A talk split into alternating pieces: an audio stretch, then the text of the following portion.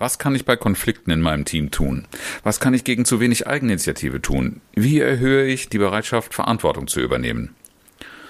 Wie du das Potenzial deines Teams entfesseln kannst, wohin du dafür schauen solltest und was es mit deinem Verhalten zu tun hat, darum geht es in dieser Episode. Und los geht's!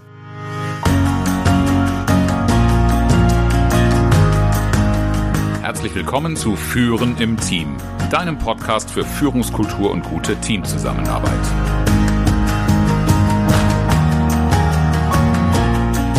Mein Name ist Oliver Bayer. Ich helfe Teams, ihre Zusammenarbeit zu stärken und Erfolge zu feiern, ohne Verantwortung abzuschieben.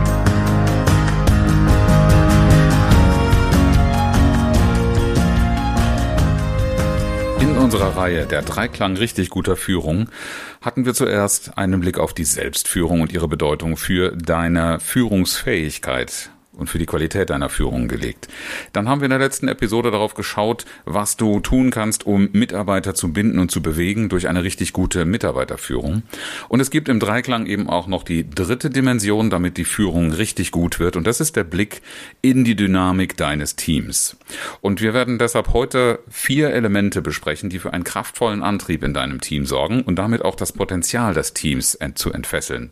Ich habe in meiner Praxis noch selten Führungskräfte kennengelernt, die gesagt gesagt hätten, mein Team ist nicht richtig zusammengesetzt, die wissen nicht genau, wie ihre Arbeit eigentlich funktionieren müsste. Es ist in den seltensten Fällen ein reines Bildungsproblem. Da kommt man dann auch schnell auf die Idee, irgendwelche Seminare fachlicher Art zu verschreiben, sondern es ist die Frage des Zusammenspiels der Kräfte. Und das ist nicht eine, alleine eine Sache einer Organisation oder einer organisationalen Aufstellung, sondern es braucht hier den Blick in ein paar ja, ich habe es mal Elemente genannt, Feuerstellen, Baustellen, was auch immer du für deinen Fokus für einen Begriff bevorzugst.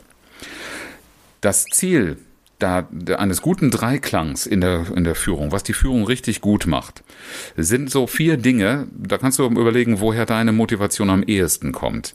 Aber wichtig, um richtig gute Führung auszuarbeiten äh, und zu messen, ist, wie hoch ist deine Stabilität oder trägt deine Führung dazu bei, die Stabilität zu halten oder sogar zu erhöhen? Das Entfesseln braucht das Entdecken und auch das Aktivieren von Synergien, die im Team vorhanden sind, aber eben noch schlummern. Und ein gewisser Spaßfaktor darf auch noch dabei sein.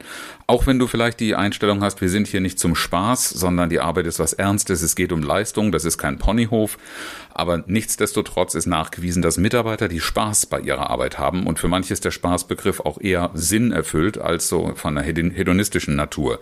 Lass die Leute Spaß haben. Das ist zum Beispiel auch ein Punkt. Und du kannst es natürlich auch daran messen, ob deine Führung auch zu einer Nachhaltigkeit führt. Und deshalb die nachfolgenden vier Elemente, die dir ein paar Anstöße geben sollen oder vielleicht auch als Prüfstein dienen. Das erste Element, das ich hier anspreche, wird dir, wenn du den Podcast schon länger verfolgst, nicht wirklich neu sein. Das ist eines meiner Lieblingsthemen und auch eben das Fundamentale in jeder Teamzusammenarbeit. Das ist das Thema Vertrauen. Und wenn ich hier von Vertrauen spreche, dann meine ich nicht so sehr das eins Vertrauen, das du in den Einzelnen des Teams hast. Denn das begegnet mir sehr häufig, dass in, in Teams, die trotzdem irgendwie nicht so richtig in die Pushen kommen, jeder sagt, ja, ich habe, ich, ich vertraue den Leuten hier. Gedanklich wird es aber darauf bezogen, wie ich zu dem Einzelnen stehe. Es ist aber was ganz anderes, wenn wir als Team zusammen am Tisch sitzen und der Einzelne soll sich jetzt hier äußern weil dann nicht mehr das Vertrauen zu dem Einzelnen entscheidend ist, sondern zu dem, was jetzt in diesem Team aus dem, was ich sage, wird. Es ist eine multilaterale Betrachtung. Also das, was ich jetzt am Tisch sage, hören alle gleichzeitig. Darauf wird in irgendeiner Form reagiert und damit passiert etwas. Und das ist viel, viel schlechter kontrollierbar als das, was ich mit Einzelnen mache. Und dann ist der Gedanke, was glaube ich, Worauf kann ich mich verlassen, wenn ich etwas sage? Oder was hat es zur Folge, wenn ich jetzt hier offen spreche? Von einer ganz anderen Bedeutung als nur die Frage, ob ich dem Chef, dem Kollegen links und rechts neben mir oder auch anderen im Team persönlich vertraue. Du siehst es oft auch an sprachlichen Ausdrücken, wie die Haltung zu so etwas ist. Wenn Menschen also die Ausdrucksformen benutzen, äh, nicht böse sein, aber oder verstehe mich bitte nicht falsch oder umgekehrt vielleicht auch eher die, die etwas äh, resignierte Äußerung so, das bringt eh nichts, es ändert sich nichts, wenn ich hier was sage. Auch das ist ja ein deutliches Anzeichen darüber, dass ich diesem Gremium, diesem Team hier nicht zutraue, dass mit dem, was mir gerade wichtig ist oder auf der Zunge liegt oder was mich beschäftigt, ähm, tatsächlich so umzugehen, dass wir es lösen können, dass wir etwas dafür tun können. Es gibt drei Ansätze, die ich dir empfehlen würde, mal zu kritisch zu prüfen, was du da schon getan hast oder was du tun möchtest. Und das erste ist, mach sichtbar, wie jeder Einzelne denkt und fühlt. Zu dem aktuellen Thema, zur generellen Situation oder wo immer, worüber ihr sprecht oder was dir gerade wichtig ist. Und das bedeutet auch, dass du dir ein Statement von den Leuten einholst, die sich eher geneigt fühlen, zurückzugehen, zurückzuhalten und nichts zu sagen. Denn stille Wasser sind bekanntlich tief, da schlummert eine Menge Potenzial, das du entfesseln kannst. Das zweite ist, um Vertrauen, dieses Multilaterale im Team zu entfesseln, muss ich Erfahrungen sammeln, wie ein Team mit einer gemeinschaftlichen ähm, Aufgabe umgeht. Das heißt, ich muss den Einzelnen auch besser kennen und einschätzen können, wie er mit einer Herausforderung, mit einem Problem oder was auch immer gerade ansteht, tatsächlich umgeht nicht nur auf wen ich mich verlassen kann, sondern auch wie ich das Team selber einsetzen kann. Und das heißt einfach, wir müssen einander besser kennenlernen. Persönlich im Eins zu eins, aber eben auch als Team einander erleben. In Diskussionen, in Aufgaben, in Übungen. Das sind die Dinge, die wir natürlich auch in Teamentwicklungsprozessen betreiben. Und Wichtig ist auch damit ein, ein, Gefühl von, ich kann mich darauf verlassen, dass mit meiner Äußerung in einer bestimmten Weise umgegangen wird, dass mein Verhalten versucht wird, richtig zu verstehen sollten wir auch darüber reden, was für Verhaltensstandards wir miteinander verbindlich vereinbaren wollen. Und das Team muss gesamtheitlich äh, auch für die Einführung dieser Standards und die Umsetzung verantwortlich gemacht werden. Verantwortung übernehmen. Erst dann haben wir die Grundlage, um auch auf die zweite Baustelle oder das zweite Element äh, zu schauen, das einen kraftvollen Antrieb sicherstellen soll. Und das ist in ganz vielen Teams sehr, sehr unpopulär. Es geht um das Thema Konflikte beziehungsweise die Fähigkeit, mit Konflikten konstruktiv umzugehen. Das geht schon dabei los, wenn du mal kritisch betrachtest, wie wird eigentlich mit Kritik, mit geäußerter Kritik im Team umgegangen. Ist das tatsächlich dazu geeignet, lösungsorientiert zu sein, Probleme anzuerkennen bzw. Probleme auch so aufzunehmen, dass wir die bestmögliche Antwort auf die Fragestellung des Problems finden und auch bereit sind, uns dafür anzustrengen und auseinanderzusetzen. Oft abzulesen, wie gerne und wie erfolgreich diskutieren wir eigentlich. Wenn ein Team der Diskussionen müde ist, dann heißt das natürlich nicht, dass sie nicht gerne diskutieren, aber dann heißt das vielleicht, dass diese Diskussionen nicht zu einem Ergebnis führen, sondern dass man sich oft im Kreis dreht oder dass irgendwie noch nicht alles, äh, zwar alles gesagt ist, aber noch nicht von jedem. Also, dass wir gar nicht sagen, wir kommen mit diesen Diskussionen voran, wir machen Fortschritte und wir münden auch in einer Lösung oder in einer Konsequenz, einer Entscheidung. Das hat wiederum auch oft damit zu tun, dass nicht über die wirklich wichtigen Dinge gesprochen wird. Das magst du als Führungskraft vielleicht anders sehen als dein Team, aber genau deshalb haben wir gesagt, auch beim Thema Vertrauen, sorg dafür, dass du von jedem hörst, wie er gerade zu der Situation steht.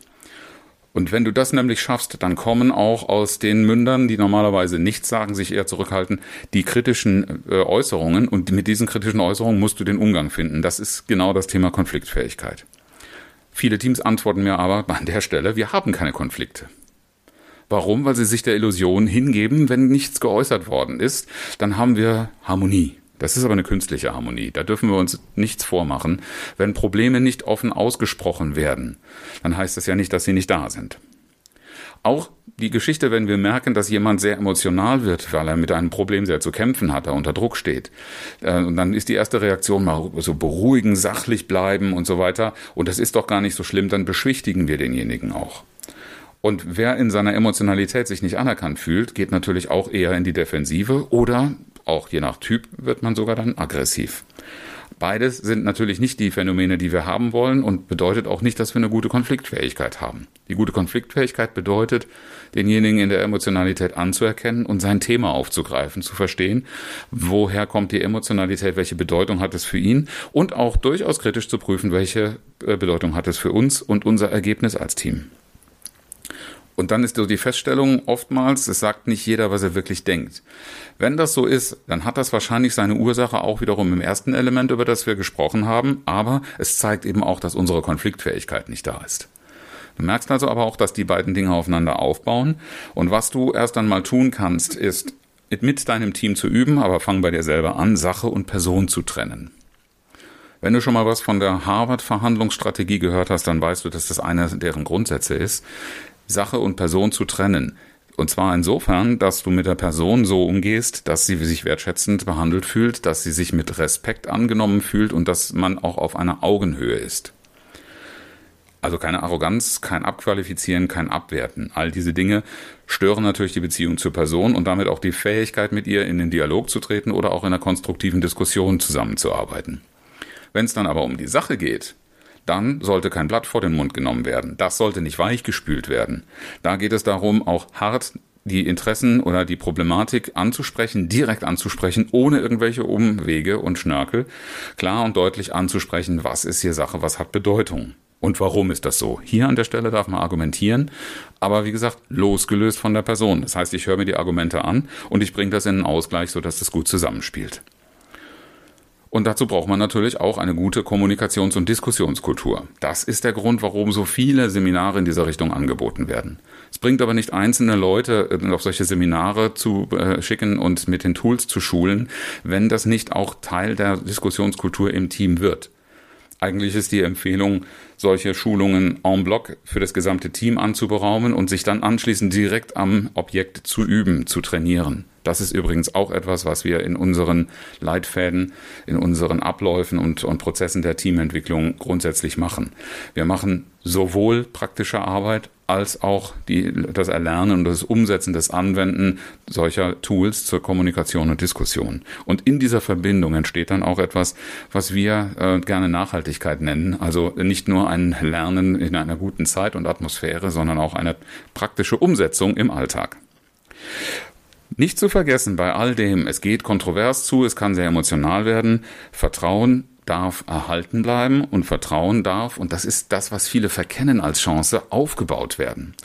In der Art und Weise, wie ich mit Konflikten umgehe, liegt ganz, ganz viel Potenzial, auch das Vertrauensniveau des Teams zu erhöhen und dann auch in Zukunft mal durchaus öfter mal mit einer Kritik oder mit, einer, mit kritischen Statement, Kontroversen rauszukommen, weil man darauf vertrauen kann, dass das Team gut damit umgeht und dass ich jetzt hier nicht gleich quasi wie den Wölfen zum Fraß vorgesetzt bin. Aber auch die beste Diskussion sollte natürlich in etwas meiden und da ist ähm, auch ganz, ganz häufig der Hase im Pfeffer, wie man so schön sagt, nämlich das Thema Entscheidungen. Das dritte Element, das du brauchst, um kraftvolle Antriebe zu haben. Die tatsächliche Beobachtung in ganz vielen Teams die vielleicht äh, das zum Anlass nehmen, aber in den ersten beiden Stellen ihren Bedarf haben, ist, sie sehen, dass sich Entscheidungen ewig hinziehen oder dass gar, gar nicht entschieden wird. Wenn entschieden wird, dann sind die Entscheidungen nicht plausibel und klar. Oder, das ist vielleicht das Schlimmste von allem, Entscheidungen werden zwar getroffen, aber es passiert nichts. Das entwertet natürlich den Entscheidungsprozess oder die Entscheidung an sich. Und eine Führungskraft wird im Ergebnis sich nicht respektiert fühlen und wundert sich, warum man ihr nicht folgt. Die Qualität richtig guter Führung würde bedeuten, die Entscheidungen, die getroffen werden, werden auch verstanden und dazu gehört ein bisschen was. Wenn aber dein Team sich so in Äußerungen, ich kann nichts machen, äh, gefällt, dann heißt das auch, dass sie selber für sich nicht die Bedeutung von Entscheidungen verstanden haben. Das hat vielleicht damit zu tun, was sie vorgelebt kriegen.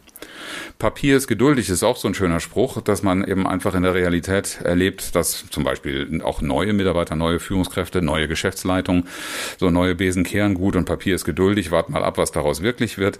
Wenn solche Äußerungen auch Teil der Kultur sind oder zumindest das Verhalten danach aussieht, dann heißt das einfach auch, du hast im Bereich Entscheidungen noch ganz ordentlich was zu tun. Empfehlung, auch da genauer hinzuschauen und dazu auch wiederum drei, drei äh, Ideen oder drei Anlässe, wohin du schauen darfst. Das erste ist nämlich, und da erlebe ich bei ganz vielen ein nicht bewusstes Vorgehen, was ist der Entscheidungsprozess? Das heißt, wie kommt die Entscheidung zustande, so etwas zu klären? Ähm, Im Idealfall würde das für mich natürlich auch noch bedeuten, auch eine Empfehlung für Beteiligung zu sorgen und äh, damit auch für dich selber für eine Entlastung zu sorgen und dich nicht als Flaschenhals, weil alle Entscheidungen zu dir getragen werden, äh, zu stilisieren. Aber dadurch, dass du an Entscheidungen beteiligst und für Informationen sorgst, dich darüber austauschst, worüber entschieden werden muss, welche Bedeutung das hat, entsteht natürlich auch eine Klarheit darüber, wofür muss gesorgt werden, damit eine gute Entscheidung entstehen kann und äh, damit sie auch wirklich umgesetzt wird.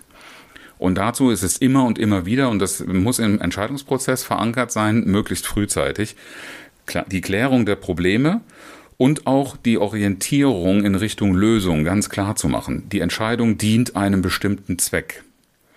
Denn ganz, ganz häufig ist das eher so zu beobachten, dass die Mitarbeiter eine Entscheidung ja, hinnehmen und sich selbst erklären, wie wichtig oder auch unnötig diese Entscheidung ist und dementsprechend, ja, folgen sie oder folgen sie nicht oder sabotieren sie. Das machen sie natürlich in aller Regel nicht offen und deshalb wird es auch gar nicht sichtbar, wo eigentlich der, der, der Stolperstein oder das Hindernis liegt, um eine Entscheidung nachhaltig umzusetzen. Und damit diese Dinge auch wirklich kraftvoll mitgegangen werden können, brauchen wir das vierte Element für einen kraftvollen Antrieb und für die Entfesselung des Potenzials deines Teams. Und das ist dies, das Besorgen von Orientierung und Überblick. Deine Mitarbeiter erklären sich im Zweifel oder das Team sich auch untereinander selbst, warum bestimmte Dinge entschieden worden sind. Ist immer wieder zu beobachten, wenn es darum geht, Kündigungen, Kündigungsentscheidungen oder Trennungen oder auch äh, Konsequenzen, die als negativ empfunden werden. Man sucht immer hinter der Entscheidung den Grund, weil oft aus der Geschäftsleitung das Zustandekommen der Entscheidung nicht so richtig nachvollzogen werden kann. Und wenn sie dann in der Welt ist, dann wird sie auch nicht gut erklärt. Manche sprechen auch bösartig von Verkaufen, aber an der Stelle ist natürlich das Verkaufen auch äh, demjenigen dazu zu bringen, die Entscheidung anzunehmen, sie kraftvoll mitzutragen und umzusetzen. Und das ist natürlich oft deshalb so, weil man die Perspektive, in die eine Geschäftsleitung oder ein Management oder eben auch ein Teamverantwortlicher steuert, nicht so richtig auf dem Schirm hat weil auch nicht offen darüber gesprochen ist. Die Richtung, in die wir gesteuern, in die wir blicken, ist unbekannt und damit werden das Verhalten und das Entscheiden von Führungskräften nicht nachvollziehbar. Und dann ist es natürlich manchmal auch so, dass Menschen scheinbar gar keine Motivation haben, sondern nur aus existenziellen Gründen sich quasi einer, einem Zwang oder irgendetwas, was sie glauben zu müssen, unterwerfen. Zu abzulesen, ich weiß nicht, was das soll, wenn ich das gewusst hätte oder irgendetwas lohnt sich nicht zu tun. Das zeigt ganz deutlich, dass wir nicht in einer Orientierung äh, unterwegs sind, dass wir uns nicht bewusst sind, wozu dient eigentlich das Ganze hier. Meine Empfehlung, auch in, in verschiedenen Podcast-Folgen schon angesprochen, sorge dafür, dass ein Leitbild vorhanden ist und kommuniziere das. Ne? Leitbild, manchmal auch Big Picture genannt, oder für diejenigen, die den Begriff Vision mögen. Auch Vision ist für mancher äh, durchaus so zweiseitig äh, betrachtet, aber ich arbeite gerne mit dem Begriff. Das ist etwas, was ich, was ich sehen kann, was ich mir vor Augen führen kann. Und das im Idealfall gemeinsam zu entwickeln dass nicht eine Geschäftsleitung mit äh, jedem einfachen Sach- und Hilfsarbeiter ihre Vision ent gemeinsam entwickelt, ist äh, sicherlich nachvollziehbar oder versteht sich von selbst.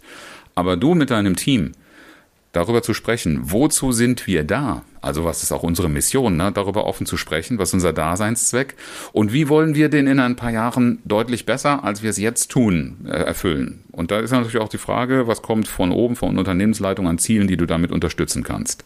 Nutze bei diesem Prozess die Motivation deiner Mitarbeiter. Wenn du das geschafft hast, das Vertrauen aufzubauen, auf ein gewisses Level zu bringen, wenn ihr offen miteinander diskutiert, was den Leuten an bestimmten Dingen wichtig ist oder auch an Entscheidungen schwerfällt, dann hast du auch ein Gefühl dafür, was ist deren Antrieb und Motivation, bei einer Sache gerne oder weniger gerne mitzumachen. Und ordne alles, was dann nachfolgend oder was drumherum um dieses Leitbild entsteht an Strategien, die wir verfolgen, an Entscheidungen, die gefällt werden und auch an Zielen, die vereinbart werden oder vorgegeben werden, ordne das in diesen Kosmos ein. Und du wirst feststellen, dass es viel besser verstanden und viel konsequenter umgesetzt wird. Wenn du das Potenzial deines Teams entfesseln willst, dann freue ich mich auf deine Nachricht per Mail in den sozialen Medien oder buche gerne einen kostenlosen Erstberatungstermin und wir sprechen darüber, was du gebrauchen kannst, welchen Weg du beschreiten solltest und wir schauen auch, ob und wie ich dir dabei helfen kann. Auch heute wieder das inspirierende Zitat zum Abschluss. Heute habe ich Hermann Hesse mitgebracht. Gegner bedürfen einander oft mehr als Freunde, denn ohne Wind gehen keine Mühlen.